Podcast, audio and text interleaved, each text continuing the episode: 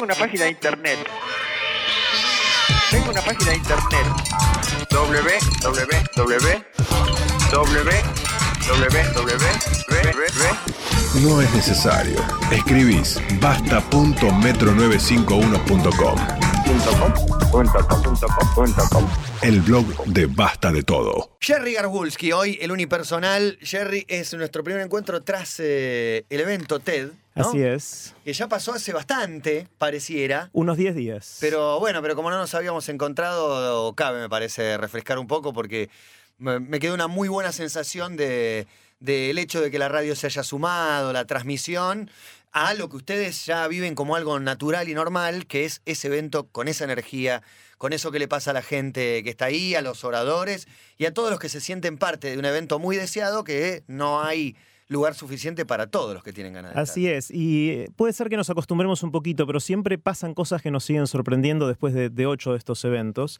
Y, y, quizás lo que quería contarles hoy es, es lo que sentimos detrás de, de todo esto, los, los, que lo organizamos, que es un equipo muy grande, eh, con Santi, con el resto del, del equipo. Y, y, la analogía que, que, hacemos es la de la gente que corre 100 metros, sí. Usain Bolt, sí. que se prepara durante toda la vida, cuatro años para los próximos Juegos Olímpicos, eh, y después corre la carrera que son 10 segundos. Y, y, después terminó la carrera. ¿no? no, ustedes son dos días que le parecen 10 segundos. Y sí, porque hacía un año que nos veníamos preparando para, para este evento. Y lo que pasa es que uno se prepara mucho, pasa el evento, que en el momento el, el, tiempo se distorsiona, por momentos pasa rápido, por momentos lentos, pero de repente, ¡pum!, terminó. Claro. Y lo que empieza a pasar en los días después, que es lo que nos pasó en estos días, es que empezamos a acordarnos las distintas cosas que hacíamos a los 10 metros, a los 20 metros, los, y el gesto que nos hizo el que corría al lado nuestro, ¿no? Y, y uno se empieza a acordar y empiezan a decantar las historias y, y, y trata uno de, de, pensar qué es lo que le pasó y tratar de entender, ¿no? Eh, entonces, un poquito esa es la, la, sensación que tuvimos, el momento de que no queríamos que pase rápido y ahora estamos tratando de, de resignificar o entender qué fue lo que, lo que nos pasó. Y, y recuerdan que el, un poco la, la, consigna era, como decíamos, entras sabiendo absolutamente todo, salís sabiendo algo, sí, ¿no? Con la idea de sí. que, que, sea un proceso transformador, eh, que uno salga de ahí como ex algo, ex sabelo todo, ex lo que fuera, ¿no? Claro, eh, sí. Y, todo lo que montamos en el evento apuntaba, a veces lo logramos, a veces no tanto, pero apuntaba a lograr, eh, a, tener experiencias transformadoras. Es decir, que la gente salga de ahí sintiendo que alguna pequeña cosita le cambió en algún lugar. Eh, una de las cosas que hicimos en, en el primer intervalo del viernes eh, fue un flash mob. Flash mob es una palabra en inglés que son estas, estas cosas que se pusieron de moda hace algunos años en muchos lugares del mundo, donde pasan cosas raras con un montón de gente. Eh, empezaron hace un tiempo, se hicieron en una de las centrales de trenes en, en, Nueva York, donde de repente un montón de gente iba caminando por el hall grande, grande, y en algún dado instante se quedaban congelados. La gente. Le, sí, eran, no sé, 300 personas que iban caminando y eran como que el tiempo se hubiese detenido, quedaban claro. duros y el resto de la gente obviamente no entendía nada, pasaban 10 segundos y esa gente que estaba dura seguía caminando como si nada hubiera pasado.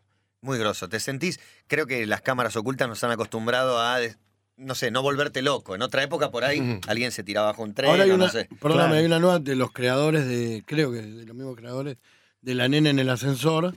Hay sí, una, cámara oculta. Tipo Carrie, ¿la vieron? Ah, sí, sí, sí, sí, En un café. En un café que el pie se va contra la pared, lo levanta en la pared y después la piba hace mover todas las mesas. La gente está en el café, no puede creer. Una piba que le vuelca en un café y que parece tener poderes telequinéticos, entonces con un supuesto rayo de fuerza lo empuja a este tipo, lo deja colgado en una pared y después desparrama todos los muebles. Claro. Muy bueno, está en muy general, bien. estas cosas las vemos en YouTube, ¿no? Las vemos claro. eh, en los videitos. Lo que quisimos Max es hacer... Goldenberg lo publicó hoy. Claro, bueno, lo, lo, estuvimos difundiendo en, sí. eh, bastante. Eh, el video ya está online de esto que pasó, que ahora les voy a contar, en, en core.to barra TDX 2013. Eh, pueden ver los links que voy a mencionar eh, ahora y en un rato.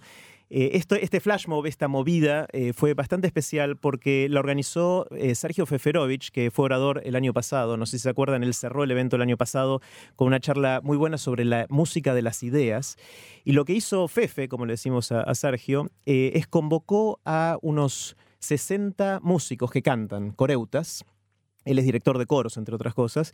Y en, el, en, este intervalo había música de fondo y empezó a sonar la parte instrumental de El brindis de la Traviata de Verdi eh, en el intervalo. Eh, y viene primero, el, el, primer solo es de un tenor, y un tenor que estaba ahí entre el público con la tarjetita con su nombre, como si fuera alguien más, se pone a cantar el solo, y la gente obviamente no entendía nada. Está muy bien, muy bien hecho el tape de primero los codeos, el mirá, uy, qué loco, uy, está chiflado ese tipo, ah, qué bien canta, y empieza la transformación. ¿Lo contás? Y se me eriza un poco la piel porque me emocioné viéndolo el tape. Así es, véanlo, está en, sigue, en sigue, cuéntelo, cuéntelo, sí, barra TDX 2013. Eh, después aparece la soprano, eh, que hace su parte. Eh, que es sexy encima. Se que movía, es muy sexy, muy sensual. sexy, muy provocadora. Sí. Eh, y, y, después empiezan a cantar las 60 personas que estaban metidas entre el público. O sea, vos estabas charlando con alguien sobre la charla de, que acabas de escuchar en, uh -huh. en el bloque anterior y de repente el tipo eso se pone a cantar como si nada, y está obviamente todo hiper ensayado. Y bueno, lo filmamos a seis cámaras con toda una producción grande, un guion muy detallado para poder filmar esto bien. Y esto está online, lo subimos hace un par de días y ya lo vieron casi 15.000 personas en, en YouTube. Eh, ¿Y, ¿Y alguno del público se prendió a cantar?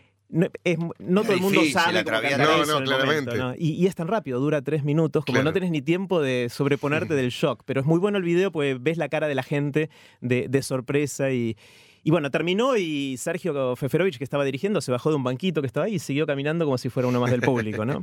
Eh, así que así empezamos. Eso fue una de las cosas fuertes bueno. que, que hubo al principio y que dio mucho que, que hablar. Una de las cosas que, que pasó, tuvimos 25 charlas eh, y como siempre en estas cosas me gusta hacer descubre tu propia aventura o elige tu propia aventura, ¿no? Y, y les voy a plantear cuatro o cinco títulos y ustedes Dale. me dicen de, de cuáles quieren que les cuenten. Uno es Preparándonos para la abundancia, título 1. Siempre me gustan todos los títulos. Sí. título 2, Contar historias. Título 3, Innovación en el arte. Título 4, Tecnología que cambia la democracia. Y título 5, Innato versus adquirido. Uh, esa última me gustó. Me Me gustó el gustó, cinco. el el 5 me gustó, Ujú. pero alguno de los otros. Se nace o se hace, podría ser la última. Es, es Sí, algo así, es, muy es- bien. es lo mismo. Innato adquirido. Estuviste bien. Vamos me gusta con- más, sí. me gusta, sí. Sí, Se claro. nace o se hace. Ay, gracias. ¿Cuál- ¿Ese Y vamos con el último. y Vamos después- con se nace o se hace o también innato versus adquirido. Eh, esta Eh, es di- una... Discúlpame, Sí, ¿no dale. subieron los videos todavía o eso? Porque Estamos editando, antes ya de que a venga la- No, no, ya están Ya preguntando. Eh, hoy eh, estamos terminando los primeros dos videos que esperamos subirlos pasado mañana. Ok. Así que pronto vamos a ir difundiendo a través de las redes sociales los videos del evento. El único que está publicado hasta ahora es el del flash mob que, que comentábamos recién. Pero bueno, eh, ¿se nace o se hace? O innato versus adquirido. Esta es una pregunta clásica de la ciencia, es decir, ¿cuánto de lo que somos nosotros es algo que está en nuestros genes, algo que heredamos directamente de la información genética de nuestros viejos y nuestros abuelos, o es algo que vamos adquiriendo a lo largo de la vida? Y resultó que hubo varias charlas que miraron a este tema desde distintos lugares. Eh, una de ellas fue de María de la Paz Fernández. Eh, María es científica y estudia el sexo y la agresión en las moscas. El sexo y la agresión. Y la Quiero- agresión quiero tener en una el las tarjeta. moscas. sexo, en las moscas puede ser. La agresión. La agresión. Quiero tener una tarjeta de esa mina. especialista en sexo y agresión. Hermosa. Bueno, es interesante porque las moscas muestran mucho de los comportamientos que muestran animales más complejos, pero Mm. son lo suficientemente simples como para poder experimentar con ellas y entender cosas que después podemos ver si se pueden extrapolar o llevar hacia mamíferos o inclusive a seres humanos. ¿no? Resulta que si uno pone una mosca macho eh, cerca de una mosca hembra, Hay que darse cuenta primero eso que es un laburazo. es un laburazo, y de hecho hablamos de, habló de eso también María en su charla. Eh, lo primero que hace el macho es cortejarla. Eh, no lo duda mucho, va y la corteja. Un romántico, Cabito. ¿Te ese- sentís identificado? cabrón? Me, me dicen el mosca a mí. Ahora, si un macho lo pone enfrente a otro macho, en la gran mayoría de los casos lo va a atacar, lo va a agredir. El mosca. sí, El mosca.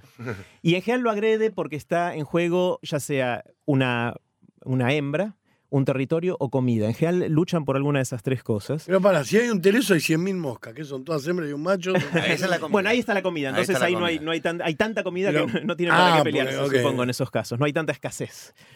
Eh, bueno, lo que, lo que estudia María de la Paz es cómo está esto codificado genéticamente. Es decir, cómo sabe el macho que tiene que cortejar a las mujeres, a las hembras, digamos, y, y atacar a, lo- a los otros machos. Y resulta que las moscas tienen, eso lo saben por el gusto y el olor. Tienen un, tiran unos olores y unos gustos que se llaman feromonas, que son sustancias químicas, que, que el macho reconoce y rápidamente sabe si es feromona de mujer, tiene que ir a cortejarla, de mujer, hembra, Sí. o si es feromona de macho, tiene que ir a ata- atacarlo, agredirlo. Entonces, lo que hizo María La Paz, los experimentos que hizo son súper interesantes. Agarró. asqueroso. Ah, Ya no, sé cómo termina. Sí, mezcla la Sexo entre feromona. hombres. Claro. Le mezcla la feromona Sí. y le hace la lanza a la mosca a la Y otra. le llevamos la 20 lanza. años esperando el, el perfume de feromonas que sale, que sale, no sale nunca. Bueno, este- ella Para hizo seducir. exactamente eso. Agarró feromonas de hembra y se las pegó a un macho. Entonces, el macho que viene y lo huele o lo sabe, digamos, lo saborea al otro, eh, se piensa que es una, una hembra y empieza a cortejarlo a pesar de ser macho. Vendría a ser un caso de lanza transvestismo partida. animal, de alguna manera. Claro. Eh, y viceversa, si a la hembra le pone feromonas de macho, la mosca macho va y la empieza, pelea. Sí, la empieza a, a pelear. Eh, y también empezaron a hacer cambios con cosas que pasa en el cerebro de, de las moscas, eh, cambiándole cierta información genética, dándole características de cerebro de macho o de hembra, y ahí pasa lo mismo. Lo interesante que contaba María es que esto pasa al principio, pero cuando el macho ve que después de pelearse mucho con otro macho no resulta ser macho, o lo mismo en el caso contrario, empieza a darse cuenta que algo está mal y empieza a cambiar su comportamiento, es decir, deja de pelear contra la hembra, en ese caso, o deja de cortejar al macho. Y empieza a cortejar y a pelear. Eh, empieza a mezclar los comportamientos, es un- algo bastante esquizofrénico. Lo de que se llama manera. Muy erótico. travestis, arman travestis. Ah, bueno, sí. Eh, lo interesante de esto es que lo No, que pues dice... de- no de sar- bueno, sí. Lo que dice María es que la información de cómo comportarse está en nuestros genes, en este caso en el genes- los genes de la mosca, pero también está en los genes la información de cómo cambiar el comportamiento. Es decir, después de experimentarse y frustrarse con los comportamientos cruzados, este macho cambia su comportamiento, es decir, tiene la información genética no solo de cómo comportarse en general, sino también cómo comportarse en casos raros y Claro. aprende de esa manera. Entonces es un caso en el que muestra que en general lo que somos nosotros probablemente es una combinación de lo que adquirimos de nuestros viejos o lo, lo que heredamos de nuestros viejos y lo que adquirimos durante la vida a través de todas las experiencias que vamos teniendo. ¿no? Ok, la mezcla del innato y el adquirido funciona y se complementa en las moscas, estamos hablando, pero adaptable. Así es. O- otra de las charlas que tocaron este tema fue de Daniel Drubach. Daniel eh, es, es médico, es argentino, pero vive en Estados Unidos hace mucho, eh, trabaja en la clínica Mayo y es experto en neurociencias. Eh, y una historia que contó Daniel que a mí me impactó muchísimo es la siguiente. Él tenía un amigo pastor, un amigo pastor eh, muy religioso y que ayudaba muchísimo a la gente. Eh, y él cuenta cómo este pastor, cada vez que había inundaciones, era el primero en ir y ayudar a la gente. Realmente no le interesaba nada para él, quería todo para los otros. A los 40 años de este pastor, Daniel lo tuvo de paciente. eh, y lo que empezó a pasar fue raro. Este señor empezó a cambiar su comportamiento. Empezó a volverse más malo. Em- empezó a ser agresivo, dejó de ayudar a la gente. Y lo que descubrió Daniel analizándolo es que había un circuito en el cerebro de este señor que estaba dañado. Era una enfermedad que tenía este señor donde este circuito que nos genera la empatía, la capacidad de ponernos en el lugar del otro, estaba dañado y este pastor dejó de poder ponerse en el lugar del otro y por lo tanto perdió las ganas de, de ayudar. ¿Tenía unos coagulitos? Tenía, tenía un problema, es una frontotemporal, es un- una demencia frontotemporal, es el nombre Ah, técnico de eso, eh, que es algo que, que pasa de, de manera bastante frecuente. Y lo que contaba Daniel, que a mí me impresionó mucho, es que él, Daniel es creyente. Y a él le molestaba mucho, como creyente y científico, ver que la bondad en este señor desaparecía Claro. cuando tenía un problema en, eh, en su salud cerebral, digamos. Algo que debería Eh, responder al alma y no al cerebro. Claro, presuntamente. Entonces ahí es donde acercamos, digamos, la espiritualidad y la ciencia y tratamos de entender un mundo complejo en el cual estas cosas conviven, ¿no? Eh, así que fue, fue también una, una charla bastante interesante. Y otra más sobre eh, adquirido versus eh, genético, que, que me impactó mucho, fue la de Víctor. Penchazade. Víctor Penchazade es biólogo, es genetista, experto en, en genética. Él estuvo exilado durante el proceso, eh, tuvo que escaparse de un día para otro cuando por poco lo tratan de hacer desaparecer. Eh, y fue el que trabajó con las abuelas de Plaza de Mayo en identificar un sistema a través de la genética para poder banco identificar, de datos. claro, datos genéticos. Exacto, para poder identificar a los nietos eh, de, De los desaparecidos, claro, es, los hijos de los desaparecidos, es decir, los nietos de las abuelas que, que estaban Había que hacer un banco, generar credibilidad, confianza en ese banco y un sistema, ¿no? Confiable. Claro, exactamente. Y él fue el que diseñó el sistema original. Hoy es bastante más fácil porque hoy tenemos, podemos secuenciar el ADN. Entonces, si tenemos el ADN de las abuelas y los abuelos y de un chico presuntamente eh, hijo de desaparecido apropiado, eso uno ve el ADN y tiene con alta certeza, puede saber, con alta probabilidad, puede saber si es o no nieto de los abuelos. No que- deja de impresionar cómo cambió tanto la ciencia en tan poco tiempo.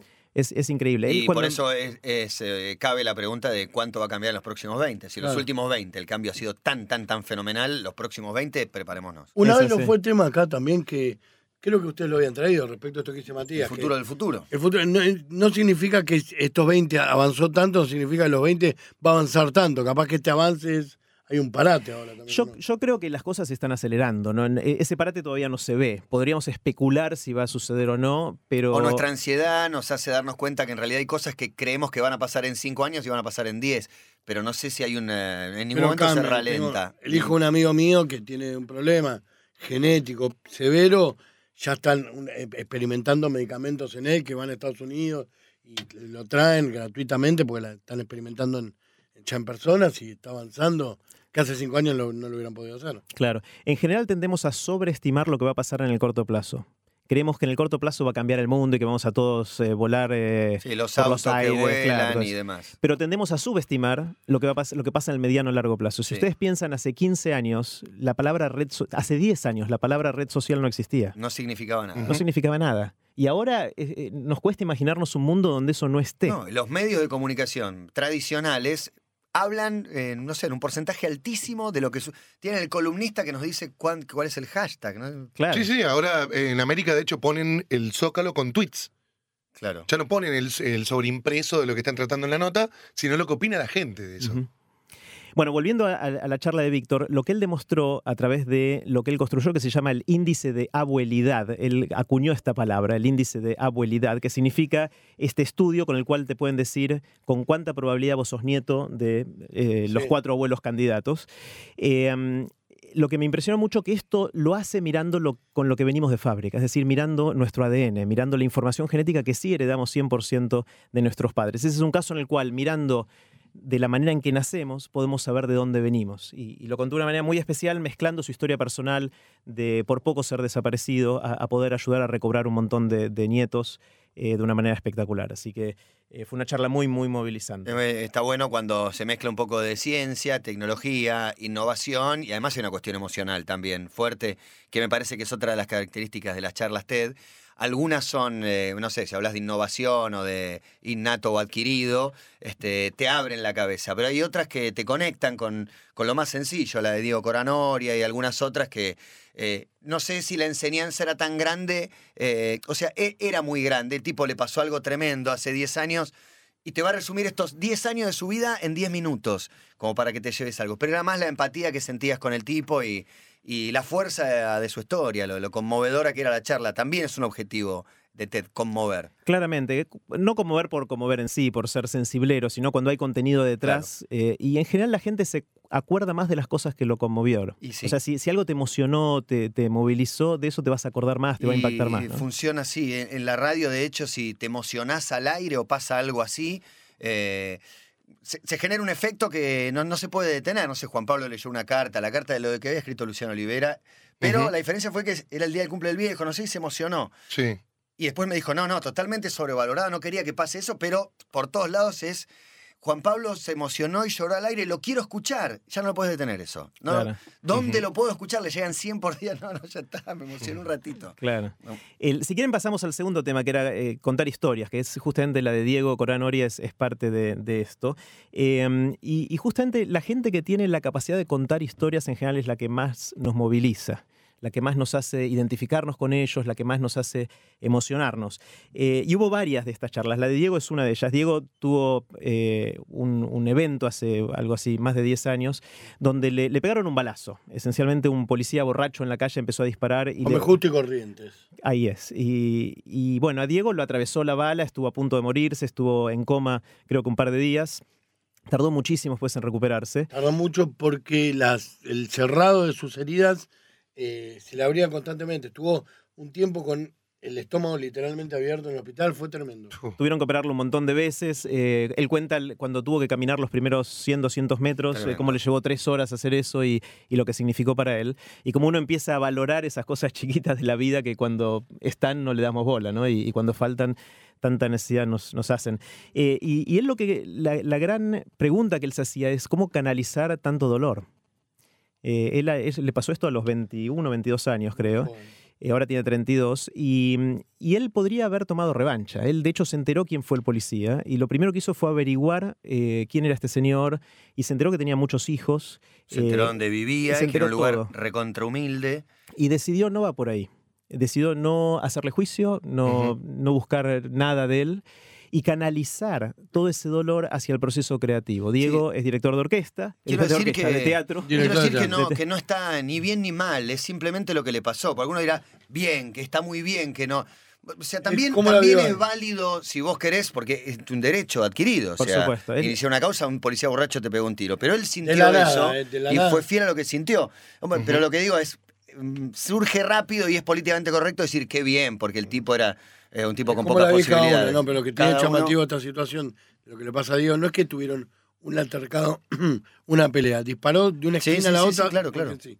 Sí, es, es verdad lo que decís, Matías, pero hay otra forma de verlo, que es, imaginemos dos escenarios distintos. Uno en el cual él canaliza toda esa, esa furia, ese, ese dolor hacia el rencor y a, buscar revancha, donde su vida va a estar marcada por eso, de alguna manera. Él decidió llevarlo hacia el acto creativo y como director de, de teatro produjo una obra que se llama La Parca. Es una obra en la cual él habla de la muerte y lo que él contó en su charla que es, es que esa obra esencialmente muestra la muerte que él querría vivir cuando le vuelva a tocar estar cerca de ella. Eh, y es una muerte eh, grotesca, una muerte Bizarra. bizarra. dijo, alegre. Claro, es una mezcla de todas esas cosas eh, y probablemente distinta a la, muerte que estuvo a punto de tener hace 10 años. ¿no? Bueno, había una noticia dando vueltas hace 15 minutos, me paré, fui, vine, prendí la tele esperando la confirmación o no. Eh, me imagino que esa es una imagen de archivo, ¿no? Eso Sí, que, sí. que estamos viendo, porque había puesto Clarín en el urgente, sin ningún desarrollo ni nada. ¿A quién internaron en la Fundación Favaloro? A Jorge Lanata. Parece que el destino chiste, está eh, tratando de decirnos un montón de cosas. Alguno tendrá 3 millones de chistes para hacer, seguramente, pero hoy en el hospital, en la Fundación Favaloro, está internada la presidenta eh, recuperándose de, de la operación y Jorge Lanata acaba de ser internado. Son recontraconocidos también los- sus problemas crónicos ¿no? y múltiples de todo tipo, pero no deja de ser una curiosidad. El periodista que más eh, eh, molesta, investiga, qué sé yo, y todo lo que ustedes quieran, quieran decir, está internado en el mismo lugar. Imagino que- charlando en el pasillo, loco, en el suero. Bueno, eh, Me pregunto si comparten habitación y ese tipo de cosas. o, o- o patio, o restaurante, o bar del lugar, qué sé yo. Este fin de semana pégate un viajecito. Y el que le toca, le toca. Un El que le toca, le toca, es así. Pero pará, no es ley, no es que va a pasar todo el tiempo. pasar. Eh, les, les contaba esto de contar historias. Sí. Eh, tuvimos ¿Vos dos- por lo del Pato Silva también, querido? o No. Sí, ¿Querés la sí, gorra nombre del Pato completo, Silva? nombre completo. Eh, las dos charlas que Vale, la recibieron. gorra de Pato Silva, le regalan una gorra. Hay que llamar por teléfono para la gorra del Pato Silva, ¿está bien? Vale, vale, vale, perdón. Las dos charlas que recibieron la ovación de pie más larga de todo el evento fueron dos charlas sobre contar historias. Una fue la de Leo Oyola y la otra la de José Luis Gallego. Eh, no voy a intentar contar lo que dijeron ellos porque pasó algo extraño. Saliendo de esas dos charlas, le preguntaba a la gente de qué habló Leo y de qué habló José Luis y todos me decían cosas distintas. Cosa que me llamó mucho la atención porque fueron muy fuertes. Todos terminaron llorando y aplaudiendo de pie, pero cada uno entendió algo distinto. Entonces no las voy a arruinar. Esas son las dos primeras charlas que vamos a publicar probablemente pasado mañana, así que estén atentos. Eh, y como decía antes, la gente que cuenta historias de, de esa manera es la que en general eh, tiene, tiene más, más impacto. Eh, veamos algunos de los otros temas. Teníamos preparándonos para la abundancia, innovación en el arte o tecnología que cambia la democracia. ¿Cuál quieren? Mm, Innovación en el arte. Vamos, Bueno, dale, vamos con innovación en el arte. Tuvimos dos oradores eh, que están en la frontera de la experimentación en el arte y que realmente nos partieron un poquito la cabeza. Uno de ellos es Vivi Telas. Sí. Eh, Vivi Telas eh, es directora de teatro y lo que ella se preguntó ya hace un tiempo es si hay cine documental, ¿por qué no hay teatro documental? ¿Verdad? Está Es bien una buena pregunta. pregunta, ¿no? Sí, ¿cómo que no? Una buena pregunta. ¿Cómo que no? Y ella empezó a explorar con algo que después le puso de nombre biodrama. Hay cine y. TV. Y hay, documental. claro, pero no había teatro hasta hace poco. Vivi es la fundadora de este, de, esta nueva, de este nuevo formato teatral que se llama biodrama. Y lo que busca es traer gente común, que no son actores, y que en el escenario representen su propia vida. Entonces eh, hizo una, por ejemplo, con su mamá y su tía, en la cual, esto ya hace 10 años, en la cual ellas son las protagonistas de, de la obra y hablan de lo que les pasa en su vida y se transforman también en los personajes. Y a lo largo del tiempo fue haciendo muchas de estas, y si uno entra hoy a Wikipedia y busca biodrama, ve que Vivi Telas es reconocida globalmente como la fundadora de todo esto. Y lo que ella, lo que Vivi hizo en, en su charla fue contar muchas de las obras que fue haciendo y, y cómo la, la gente normal eh, le inspiraba esto. Ella salió de allá y de, de dar su charla y nos contó que ya está inspirada en TDX Río de la Plata para un- una próxima obra. Así que quizás, Claro. quizás tengamos obras sobre TDX Río de la Plata. Claro, al artista, eh, al escritor y en general al cineasta le, le viven preguntando qué tan autobiográfico, o al músico, son sus composiciones y, y demás. Pero es verdad, la obra de teatro puede ser autobiográfica, pero es un invento. No se le había ocurrido a nadie más. Así es, así es. Entonces es muy grosa, es muy grosa y bueno, fue oradora ahí y fue de hecho la anteúltima oradora del evento. Y el último orador, que fue el otro que vino a hablar sobre fronteras del arte, es Marcos López. Maestro. Marcos López es un gran maestro, un fotógrafo inicialmente, pero ahora artista en prácticamente todas las formas. Él se hizo bastante conocido por una foto de la última cena. El asadito, el, El último asadito, asadito. Claro, claro. es la, la Sí, última señor. cena, un remix o una- un cover de la última cena sería. O una interpretación libre. también. Exactamente, que es la última cena criolla con el, el señor con la morcilla y con ese tipo de cosas. Eh, y lo que hizo en, en, en TDX Río de la Plata fue esencialmente una puesta en escena. Su charla fue una obra de arte en sí mismo y él era parte de esa obra de arte. De nuevo es algo que es imposible de describir, pronto va a estar online y hay que verla para tratar de interpretar algo de lo que estuvo pasando ahí. Fue muy controvertida, con esta cerramos el evento. Hubo gente que dijo, me partió la cabeza y otra gente dice, no entendí nada Claro. eh, está tan en la frontera de las cosas que están pasando que a veces nos Claro. deja un poquito fuera de juego. Como ¿no? el arte mismo, ¿no? Podés ver una foto que si me mata esa foto y otro, la verdad que a mí no me pasa nada. Y más cuando un artista es, es provocador por, por principio, ¿no? Me parece que es muy provocador y que tiene una estética tan, tan, tan determinada. Así es. No es que varía es. mucho la estética, la estética la mantiene. Se llama Sí, pop sí. latino la Sí. estética que él desarrolló y él es como el referente en, en todo eso. Con ¿no? colores bien fuertes y una estética bastante particular. Así es, es como, como el- la versión del Warhol latino, Claro. eh, llevando las cosas al, al extremo, ¿no? Eh, el otro área fue esto de preparándonos para, la abundancia. Eh, no sé si se acuerdan, pero hace un año acá en la columna con Santi hablamos sobre si el futuro iba a ser de escasez o de abundancia. Sí. Eh, y debatíamos mucho si íbamos hacia un futuro en el cual iba a estar resuelto todo, todos los temas materiales o si íbamos a un futuro en el cual cada vez íbamos a estar más complicados para hacer sostenible nuestra vida en el planeta, ¿no? Sí, si continúa el sistema de acumulación de cada vez menos cantidad de gente. Claro, claro. Que es el Ese, actual. ese- claro, ese, si, si vamos al extremo con eso, vamos a tener un mundo Claro. cada vez más complicado. Ah, hubo varias charlas que indicaron o parecen mostrar que nos estamos preparando de alguna manera para un escenario de abundancia. Obviamente hay muchos que todavía lo ven o lo vemos lejano, eh, pero muchas de estas charlas mostraban o, o preguntaban qué es lo que va a pasar cuando tengamos tanta comida eh, que no necesitemos preocuparnos por eso. Y una de las charlas eh, de Marcelo Rubinstein habló sobre la, nuestro genes y la obesidad.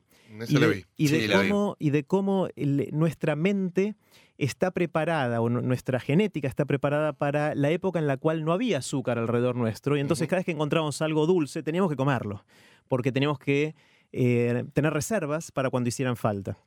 El tema es que nuestra genética no cambió de manera significativa en, en- en los últimos tiempos y ahora hay torta de chocolate, hay brownies, eh, hay torta de chocolinas y realmente eso hace que nuestra mente siga pensando que hay que acopiar y hay que guardar todo lo que podamos cuando ahora hay mucha abundancia. Sí. Eh, y Eh, eso dispara en parte la, la obesidad, eh, que lo que mostró Marcelo Rubinstein en su investigación, él es científico, es que una vez que uno va hacia la obesidad es muy difícil volver a, a recuperar el peso normal que, que uno esperaría que una Lo persona mostraba con ratas, en un experimento con, con ratas. Así es, él, él interviene ratas y muestra ratas obesas que son tres veces más pesadas que, que ratas normales y, y cosas de ese estilo. Es una- fue una charla muy buena y que nos muestra que si vamos hacia la dirección de la obesidad hay cosas que tenemos que tener cuidados porque nuestra Claro. mente, nuestro cuerpo no está preparado. Sí. Y, va- y varios temas que todos hablamos y que todos mencionamos, pero dicho en bocas de alguien que tiene autoridad para, para decirlo, esto de hemos llegado a un momento en, la, po- en que la población mundial tiene más obesos que, que muertos de hambre o, o no, Así es, exactamente sí, así. sí. Hace un o indigentes, y que se registran grados enormes de obesidad, se empiezan a registrar en las clases sociales más pobres, que antes eran las que eran más proclives a lo, a lo contrario. diario Y en por la mala también. alimentación. En chicos también, las imágenes, las fotos Bien. eran fuertes también. Obesidad en pobres tiene que ver con la mala alimentación, ¿no? Exacto, con, sí. Las grasas, las la la calorías. Por supuesto, no es un tema de poder adquisitivo la, la obesidad. Eh, y esto tiene que ver también con la charla de Narda. Sí es un tema de poder adquisitivo. A ver, Sí. dale. Sí lo es, porque si vos te, para alimentarte bien tenés que tener dinero. Entonces sí tiene que es un tema de Entonces vos decís que, que la gente con menos poder adquisitivo tiende a ser más obesa. tiende a ser más obesa porque y un, un kilo de arroz no te rinde, un kilo de fideo no te rinde lo mismo Claro. que proteína, que poner verdura, que alimentarte bien orgánicamente es mucho más caro. Entonces, Sí. para mí sí, depende de cómo lo mires, pero Sí. La, la realidad es que la gente con poder adquisitivo que come orgánico todavía sigue siendo una fracción muy chiquita de toda la eso, población. no, no, no, claramente, pero, Pero- digo, si fuera una decisión, hay que tener plata para hacerlo. Claro. Eh, la otra que habló de, de un tema parecido es Narda Lépez. Eh, Narda, eh, como saben, ella hace cocina, pero está muy preocupada respecto a cómo el marketing maneja qué es lo que comemos. Y cómo en realidad, bajo la ilusión de tener una góndola llena de opciones, estamos eligiendo siempre lo mismo. Y las 20 variedades de yogur, esencialmente es el mismo yogur con un gusto un poquito distinto. Eh, y que una cosa que a mí me llamó mucho la atención que ella dijo es que el marketing tiene un montón de herramientas para fomentar el consumo, pero no para disminuirlo. Y lo que muchas veces estamos necesitando ahora es disminuir el consumo de ciertas cosas para poder tener más salud y disfrutar más de la alimentación, que no es solo nutrición, sino que tiene que ver mucho con nuestra cultura, nuestra identidad, etcétera. ¿no? Lleva un laburo enorme también, desactivar esos circuitos de, de consumir todo el tiempo con la oferta que hay permanentemente. Y es un poco matar al marketing también, Sí. ¿no? La disminución del consumo. El marketing no creo que sirva para que uno gaste menos, para que No. consuma menos, sino para todo lo contrario. Pero la verdad es que sería buenísimo que, que el marketing apunte a un consumo más responsable. No digo a no consumir, pero un poco más responsable. Sobre todo, no sé, trazar un límite y pensar a partir de tal momento es un exceso que no conviene. Claro, pero la marca siempre. Ahí yo conviene. creo en la intervención No del manera. Estado. Ahí yo quiero un Claro. Estado presente. Porque el sí. marketing se va a encargar de vender lo- todo lo que pueda. La mayor ¿no? cantidad. Defendiendo los, eh, los propósitos de una empresa, básicamente. Claro. Y ahí tiene que aparecer el Estado. Y su razón de ser. El marketing está para eso. claro, digamos. por eso. Creo que hay, hay dos, dos herramientas. Una es el Estado, como decís, Diego. La otra es la conciencia pública. O sea, si de alguna Ujú. manera logramos que la gente tenga más conciencia de esto, y en algunas cosas está sucediendo, la gente mira más la información, información nutricional que hace un tiempo atrás. Sí. Eh, una de las cosas que decía Narda es, si vas a- al supermercado y agarras un paquete de algo, no leas la información nutricional porque tiene un montón de nombres que no entendés. Lee los ingredientes. Y si en la lista de ingredientes hay más de dos o tres que no sabes lo que son, no compres eso. Claro. Claro. Esa era la recomendación. Los nombres raros no son comida, la canción de Pesetti. lo- Claro. Hay no- los nombres raros no son comida. Sí, muy bien. De- Conservantes, No, sí, no esas es cosas no. Exactamente. Eh, así que bueno, eh, pareciera que estamos de alguna manera empezando a prepararnos para, para una posible abundancia hacia adelante. Y el último tema que, pensé en contarles de las charlas es eh, cómo la tecnología puede cambiar la sociedad o la democracia. Y hubo eh, dos o tres charlas de, de esto muy interesantes. Una fue la de Manuel Aristarán. Manu es de Bahía Blanca y él fue el que creó un sitio ya hace unos cuantos años que se llamó Gasto Público Bahiense.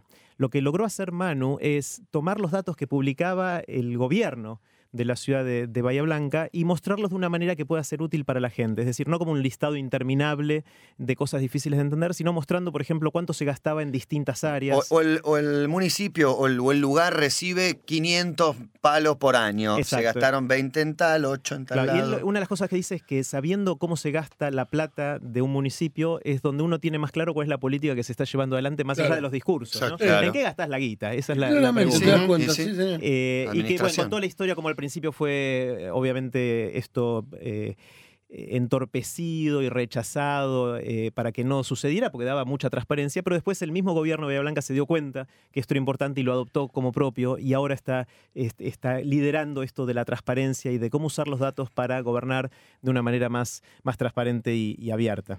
Para mí está buenísimo eso y es un debe en la, en la política. En algunos lugares del mundo existe y acá sería genial. Al fin de cuentas también hay una cuestión ideológica y principista, pero ¿cuántos recursos tenés y a dónde los destinás y cómo los administrás? Y es más fácil para participar para la gente, para opinar. Está bien, votás a alguien que va a tomar las decisiones. Pero está genial saber cuánta guita entra y cuánta sale. Es una administración. Exacto, y se controla de esa manera la corrupción, de una manera un poco más indirecta, Claro. pero se sabe. Igual seguro que hay posibilidades, ¿no? Dentro Sí, de cualquier administración y gobierno sí, y, sí. demás. hablar, pero no está más expuesto. Y está en, la- en boca de todo y todos hablamos de eso y todos vemos la plata que se maneja. Sí, Manu contó una historia que a mí me, me causó entre gracia y, y tristeza, eh, que cuando él estaba buscando estos datos, un amigo de él fue a una repartición pública a pedir ciertos datos y el funcionario que estaba detrás del mostrador le dijo, disculpa, no te puedo dar esos datos porque son públicos. Ah, muy bueno. Eh, Qué esas cosas que, que suceden y que, bueno, eh, paradójicas, ¿no? Eh, Siguen pasando. y bueno, otra, otra de las charlas de esto la, la- la dio Pia Mancini. Pia eh, trabaja en una cosa que se llama Democracia en Red. Entiendo que con Santi Siri hablaron mucho de, de eso. Vamos a tratar de que mañana hable de otro tema. Ese- pero- habla siempre de eso. No, sobre Pero- todo, no, no habla siempre de eso, pero ahora con las elecciones me parece que le requieren necesidades. Cada miércoles va a tener una necesidad nueva vinculada Claro. al partido. Claro, bueno, pero más allá del partido de la red, que es lo, lo que hace Santi Siri y un grupo de, de gente muy grande, Sí. está todo esto de cómo usar la eh, tecnología, Internet, las redes para reinventar la democracia, para reinventar cómo nos sentimos o no representados por nuestros gobernantes, que es un modelo que se mantiene hace 100, 200 años prácticamente sin cambios y, y de eso se trata, de, de ver cómo eso puede ir evolucionando para mejorar y que podamos tener más participación, sentirnos más representados, etcétera. Y la última de, la- de las charlas sobre cómo la tecnología cambia la sociedad la, la dio Emiliano Kargeman. Emi es el primer orador repetido que tenemos. Él había sido orador hace dos años. Y Emi eh, se planteó un objetivo bien ambicioso, que es democratizar la exploración espacial. Él dice así ¿Qué como las computadoras... Democratizar. Claro, es él- muy grosso. eh, dice que si uno mira las computadoras, lo que pasó con las computadoras en los últimos 30, 40 años, es increíble. Eh, explotó y cambió esencialmente la sociedad del mundo porque las computadoras llegaron a la gente y la gente pudo hackearlas, pudo usarlas, pudo programar. En cambio, con eh, la exploración espacial no pasó eso.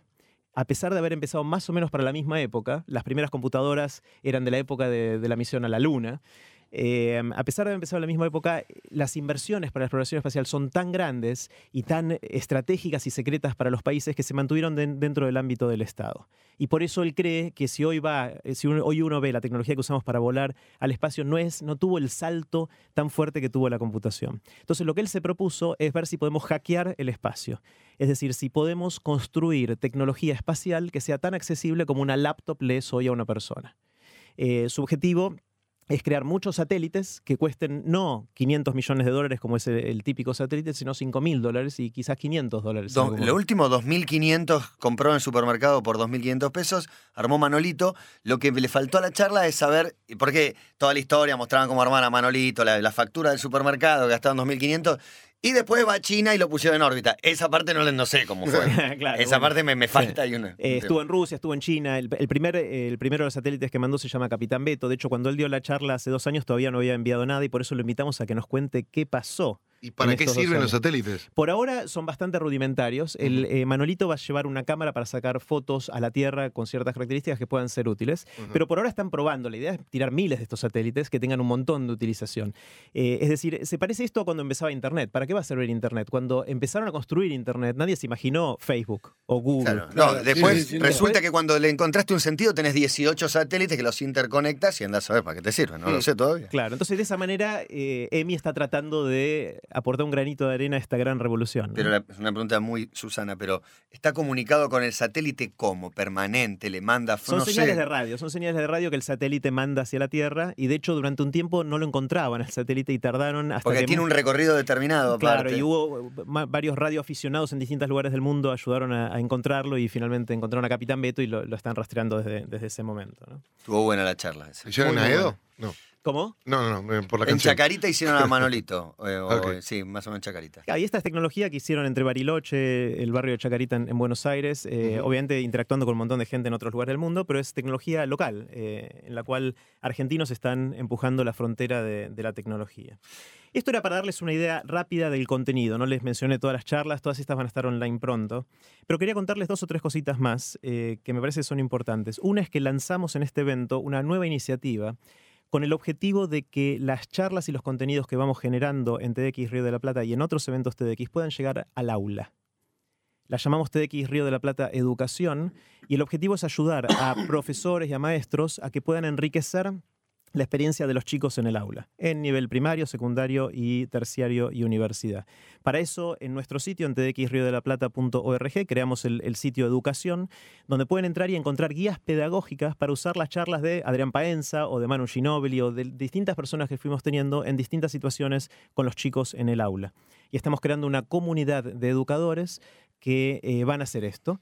Eh, de hecho, hay un grupo en Facebook que en los primeros días ya tiene 1.200 personas que están debatiendo eh, todo esto que se llama justamente TX Río de la Plata Educación, así que invitamos a todos los que están interesados en llevar estos contenidos al aula y, mejorar la experiencia de la gente que está estudiando y enseñando, que entren y, lo miren. Lo primero que me imagino es en función de los periodos de atención que tienen los pibes y las charlas son cortas, entonces yo creo que ahí van a quedar cautivados de movida y van a tener un tema para charlar un rato después. Eso ayuda mucho. Hicimos algunas pruebas, algunos pilotos en algunos colegios y, después entrevistamos a los chicos y les preguntamos qué les había parecido. Y dijeron, era como tener a él ahí durante 15 minutos contándome una historia. Está bueno. Eh, lo sentían como que estaba ahí. Eso es interesante, ¿no? De, la cercanía que genera a pesar de estar intermediado por la tecnología.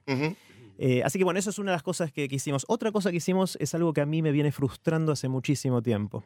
No sé si fueron últimamente o recientemente a una librería a comprar un libro una librería física, ¿no? Una que está en la calle, uno entra. ¿Qué ve cuando entra? Uno, está la mesa de, las ofertas? está la mesa de los últimos lanzamientos o de los bestsellers. Y después uno tiene que ir a la sección de arquitectura, de autoayuda, de negocios, de lo que fuera, y buscar por orden alfabético del apellido del autor. Sí. Entonces, salvo que uno ya sepa qué es lo que está yendo a buscar, ¿cómo hace para encontrar algo ahí?